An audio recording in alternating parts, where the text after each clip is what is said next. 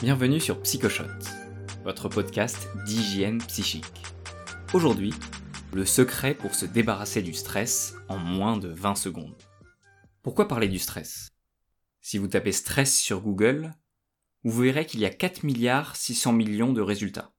C'est 10 fois plus que n'importe quelle thématique de la psychologie, mais aussi 10 fois plus que n'importe quelle maladie ou concept scientifique.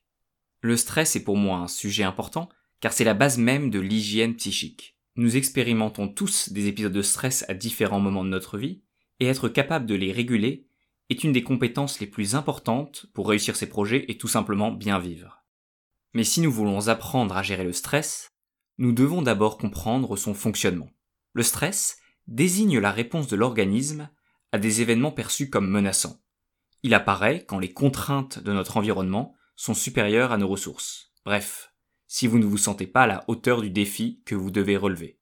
Lorsque nous percevons une menace, notre cerveau effectue un arbitrage des ressources et dépriorise certains processus pourtant vitaux, comme la digestion ou le système immunitaire, afin de dédier toute notre énergie à la résolution de notre problème. Les glandes endocrines libèrent des hormones, le cortisol et l'adrénaline, qui accélèrent notamment le rythme cardiaque et respiratoire et augmentent notre niveau global d'énergie.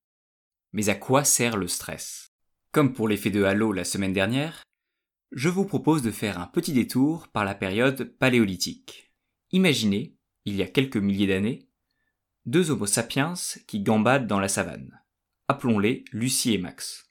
Lucie est naturellement stressée, alors que Max est un optimiste détendu. Tout à coup, ils entendent le rugissement d'un animal.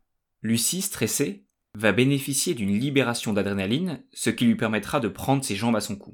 Quand Max, plutôt détendu par nature, va réagir trop tard et finir dans la gueule de l'animal, ce qui ne lui permettra pas malheureusement d'avoir des enfants et donc de transmettre son patrimoine génétique. Nous descendons tous d'Homo sapiens semblables à Lucie, car c'est le stress qui nous a permis de faire face aux menaces depuis la nuit des temps. En revanche, ce processus est très coûteux en énergie pour notre corps, et c'est pour cette raison que notre hypothalamus, la tour de contrôle du cerveau, freine progressivement la sécrétion de cortisol dès que la menace disparaît. Le stress serait-il donc bon pour la santé? Un stress de courte durée, aussi appelé stress aigu, n'est pas nocif en soi. D'ailleurs, pour Hans Sellier, le médecin qui a mis en lumière le processus du stress, une existence sans stress est une existence sans saveur. Il surnommait le stress le sel de la vie. Les travaux du professeur Siri vont dans ce sens puisqu'ils montrent que les personnes qui expérimentent régulièrement des épisodes stressants sont plus heureuses et en meilleure santé que les individus ayant une vie calme. Mais l'effet du stress est uniquement positif à petite dose. Si la menace ne disparaît pas rapidement, la sécrétion continue de cortisol va mobiliser des ressources essentielles du corps jusqu'à l'épuisement. C'est ce stress chronique qui augmente la mortalité. Pour rappel, le stress serait directement responsable de 60 à 80% des consultations médicales. Il augmente le risque d'infection respiratoire, d'obésité et de dépression. Les chercheurs de l'Université de Californie ont également observé que les enfants nés de mères stressées ont un quotient intellectuel plus bas que la moyenne. Si j'avais fait cet épisode il y a une dizaine d'années, je me serais arrêté là. Mais une étude parue en 2012 a ajouté une information capitale sur les effets du stress qui change la donne. Au cours des années 2000, la professeure Keller a analysé le niveau de stress de 28 000 Américains. Quelques années plus tard, elle a comparé les résultats avec le registre national de décès. Sans surprise, elle observa qu'il y avait davantage de morts parmi les personnes très stressées. Mais en analysant ces données, elle prit conscience d'une anomalie statistique. Une petite partie des personnes très stressées avaient la même espérance de vie que les personnes peu stressées, ce qui veut dire qu'ils conservaient une bonne santé malgré leur stress chronique. Quel était le secret de ces personnes capables de résister aux effets délétères du stress? Les recherches montrèrent que ces personnes avaient conscience d'être stressées, mais pensaient tout simplement que le stress n'était pas mauvais pour leur santé et avaient confiance dans leur capacité d'agir pour le réguler. Cette étude est une révolution. Elle montre que ce n'est pas le stress qui vous tue, mais la croyance que le stress va vous tuer. En changeant notre état d'esprit sur le stress, nous pouvons nous protéger du stress. L'enseignement c'est que le stress n'est pas toujours mauvais. Il est même bon à petite dose si nous avons la possibilité de nous reposer. En revanche, craindre le stress, se sentir impuissant face à lui, a des conséquences délétères pour notre santé. Rappelez-vous que personne n'est condamné à être stressé. Le stress survient à chaque fois que les contraintes imposées par notre environnement nous semblent supérieures à nos ressources. Il y a donc toujours deux solutions. Petit 1. Réduire les contraintes de notre environnement. Ce qui n'est pas évident puisqu'on a rarement la possibilité de réduire sa charge de travail ou de faire disparaître les menaces. Ou alors, stratégie 2.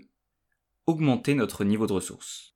Parmi les stratégies validées scientifiquement pour augmenter sa résistance au stress, il y a évidemment le sport, donc courir, nager, faire des pompes, la méditation, qu'elle soit en pleine conscience, zen ou transcendantale, c'est une des meilleures techniques pour lutter contre le stress chronique, ou les exercices de respiration, qui peuvent être enseignés au cours des séances de sophrologie ou de yoga. Je ferai des épisodes spécifiques sur ces différentes techniques, mais avant de vous quitter, je voudrais vous partager une combinaison de chiffres qui est pour moi la méthode la plus efficace pour réduire le stress dans une situation d'urgence. Je l'utilise aussi bien avant de prendre la parole en public que lors d'un saut à l'élastique. C'est le 4, 7, 8. Le secret pour se débarrasser du stress en moins de 20 secondes. Il s'agit tout simplement d'inspirer pendant 4 secondes par le nez en gonflant son ventre.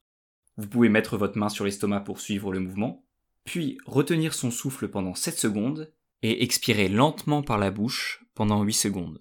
À chaque fois que vous sentez le stress monter, faites 2-3 séries de 4-7-8, c'est l'exercice le plus efficace dans l'urgence. Cette méthode est même conseillée à des insomniaques pour favoriser l'endormissement. Une solution alternative est de se tourner vers la musique. Une expérience menée par le docteur Lewis Hodgson de l'entreprise MindLab a permis d'identifier les 10 musiques les plus efficaces pour diminuer son stress. La première du classement, Whiteless de Marconi Union, parvient à faire baisser l'anxiété des patients de 65%. Vous trouverez la liste des musiques dans les commentaires du podcast et des liens vers la playlist anti-stress de Psychoshot sur Deezer et Spotify. N'oubliez pas de suivre Psychoshot sur Facebook, Instagram ou LinkedIn. Et évidemment, si vous appréciez Psychoshot, s'il vous plaît mettez 5 étoiles sur Apple Podcast ou iTunes. C'est indispensable pour apparaître dans le classement. À la semaine prochaine pour un nouveau Psychoshot. Et d'ici là, prenez soin de vous.